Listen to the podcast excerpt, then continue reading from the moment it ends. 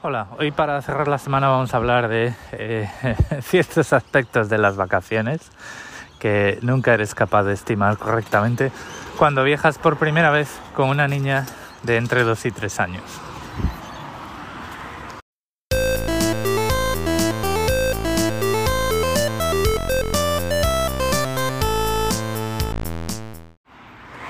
Bueno, pues la verdad es que cuando viajas con una niña de entre 2 y 3 años eh, y estás acostumbrado a viajar solo o, o en pareja, pero sin niños, pues te das cuenta de que todo se vuelve más aburrido porque la niña está en un momento complicado en el que no puede hacer cosas de niños mayores. Hay muchas veces que la llevas a un parque y las, los columpios o las atracciones son para niños mayores y ella quiere subirse, entonces pues allá vas tú detrás, que no, que no, que no, berrinche. Y luego pues, em, a ver, que os voy a contar, a los que no tenéis hijos, vosotros cuando viajáis pues os dedicáis a ver sitios, a comer y a beber. Em, una niña de entre 2 y 3 años, 5 minutos sentada a la mesa, es, em, es un unicornio, nadie lo ha visto pasar, eh, no, no van a estar sentados en la mesa. Eh, de beber ya ni hablamos porque, pues, eh, a ver, si la consigues em, sobornar con un helado a media tarde cuando hace calor y tal, pues sí, a lo mejor te puedes tomar una cerveza, pero para de contar. Y luego pues está que em, llega un momento que, como digo yo, eh, eh, tiene un montón de energía hasta que llegan al terraplén de eh, ya me he quedado sin energía, sin azúcar, sin glucosa en la sangre, no hay forma de continuar con esta actividad y entonces se vuelven literalmente locos. Y los tienes que meter en la cama. Y a lo mejor son las ocho y media de la tarde y pues eh, tú te tienes que quedar en el hotel. o sea que...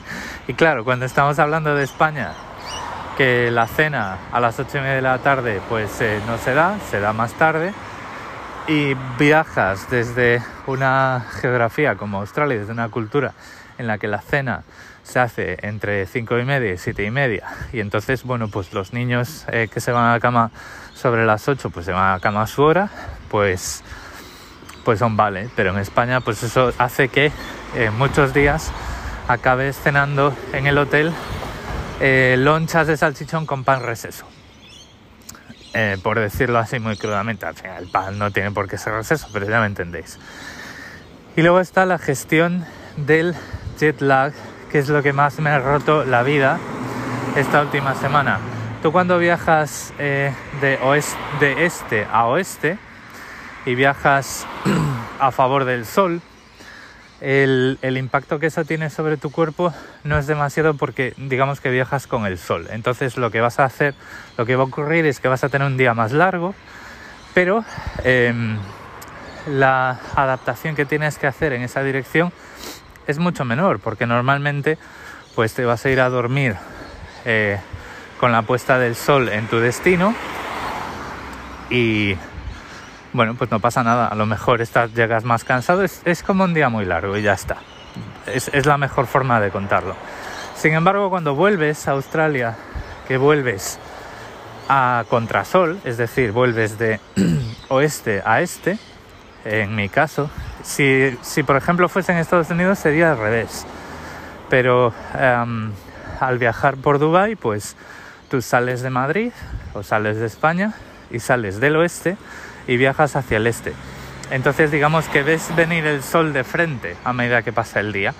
Y lo que ocurre ahí es que los días se vuelven mucho más cortos porque vas adelantando tiempo, vas más rápido que la Tierra eh, girando, eh, girando eh, en, el término del día. Yo creo que me estoy liando, pero lo entendéis si yo os digo que, por ejemplo, eh, un día volando... Me acabo de torcer un pie. Volando hacia Australia, pues un día las horas de sol pueden durar pues 5 eh, o 6 horas. Porque eh, pues eso, viajas al contrario de lo que el sol se mueve en la esfera celeste. Entonces eso lo que quiere decir es que tú eh, a lo mejor llegas a Australia eh, cuando ya se hace de noche pero tu cuerpo, digamos que ha estado despierto, ha estado con el ritmo del sol, el ritmo solar, tu cuerpo ha estado con ritmo solar, pues en vez de las 12 y 16 horas que debería haber estado, pues ha estado con un ritmo solar pues la mitad, 6 horas. Y eso lo que quiere decir es que si te vas a dormir, el cuerpo se lo va a tomar como la siesta del, del mediodía y te vas a despertar a las pocas horas. Y está todo cambiado. Entonces, volviendo al tema de niños o no niños. Tú cuando viajas sin niños puedes manejar esto porque eh, pues eh, decides lo que haces y no hay, no hay más historia. Pero una niña de entre 2 y 3 años, cuando le pasa esto y se va a dormir y su cuerpo piensa que es la... Eh, o sea, su cuerpo está esperando una siesta corta, pues se te despierta a las 2 horas, a, la, a las 2, 3 de la mañana, diciendo, mm, quiero jugar, quiero ver la tele, lo que sea. Y claro, esto hace la adaptación al, horario de vuelta muchísimo más duro. Yo de hecho no es que presumiera, pero yo siempre dije que em, yo era capaz de gestionar esta vuelta de tal forma que en un par de días pues ya estaba, ya estaba vuelto adaptado de vuelta. A mí, por ejemplo, el, el, cambio de hora, de horario de verano a horario de invierno, nunca me ha destrozado nada. O sea, yo siempre, bueno, pues he dicho, bueno, pues el, el día es una hora más larga, una hora más corta. Lo gestiono de alguna forma, pues madrugando más o menos, ¿no? O sea, lo resolvía con las mañanas. Pero aquí, cuando ya tienes una niña que te marca el ritmo, pues eh, no tienes más remedio y lo que, va, lo que va a ocurrir al final es que tienes que esperar a que su cuerpo se adapte solo y después hacer tu adaptación. De hecho, pues llevo toda la semana, hemos vuelto, o sea, hemos aterrizado el jueves por la noche. Y yo me he pasado unos buenos cinco días despertándome entre la una y las dos y media de la mañana y eh, dependiendo de lo que le pasase a Carmen, pues levantándome o no y en general con muchos, muchos, muchos problemas para volver a dormir. De hecho, solo llevo dos noches en toda esta semana llegando a despertarme con el despertador. Que no quiere decir que no me despierte a mitad de la noche y diga yo, bueno, esto ya, ya está. ¿Qué hora es? Me cago en la leche. Solo son las dos y media. Ahora a ver cómo me duermo. Y claro, esto es nuevo para mí porque es la primera vez que viajo con una niña. Eh, para la siguiente, pues ya lo sé y lo que tengo que hacer, me parece a mí, es cogerme más días de vacaciones para por lo menos no sufrir tanto esta, este desajuste de vuelta. Este es el episodio de hoy para cerrar una semana excepcional. Yo creo que he grabado todos los días. Eh, esto no quiere decir que este podcast se vuelva diario. Así que lo voy a dejar aquí.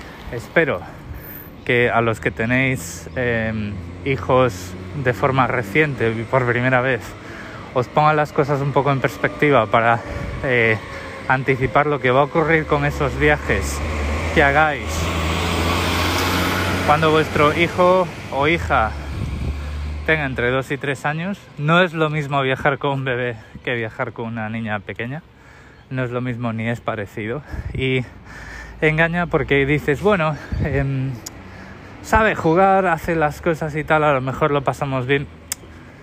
Luego las cosas no funcionan como tú creerías. En general, ella eh, se ha portado fantásticamente bien el viaje, lo ha encajado todo muy bien, ha disfrutado un montón en España, con la familia, ha vuelto hablando mucho más español del que hablaba antes, porque claro, todo el mundo hablándole en español, pues ya se ha dado cuenta de que el español no era una tomadura de pelo, un lenguaje inventado de papá. Entonces, pues las cosas han funcionado bien, pero en lo que se refiere a tus expectativas, gestiónalas a la baja cuando hagas viajes con niños de entre 2 y 3 años porque las cosas no van a salir como tú lo esperabas. Al menos esa ha sido mi experiencia.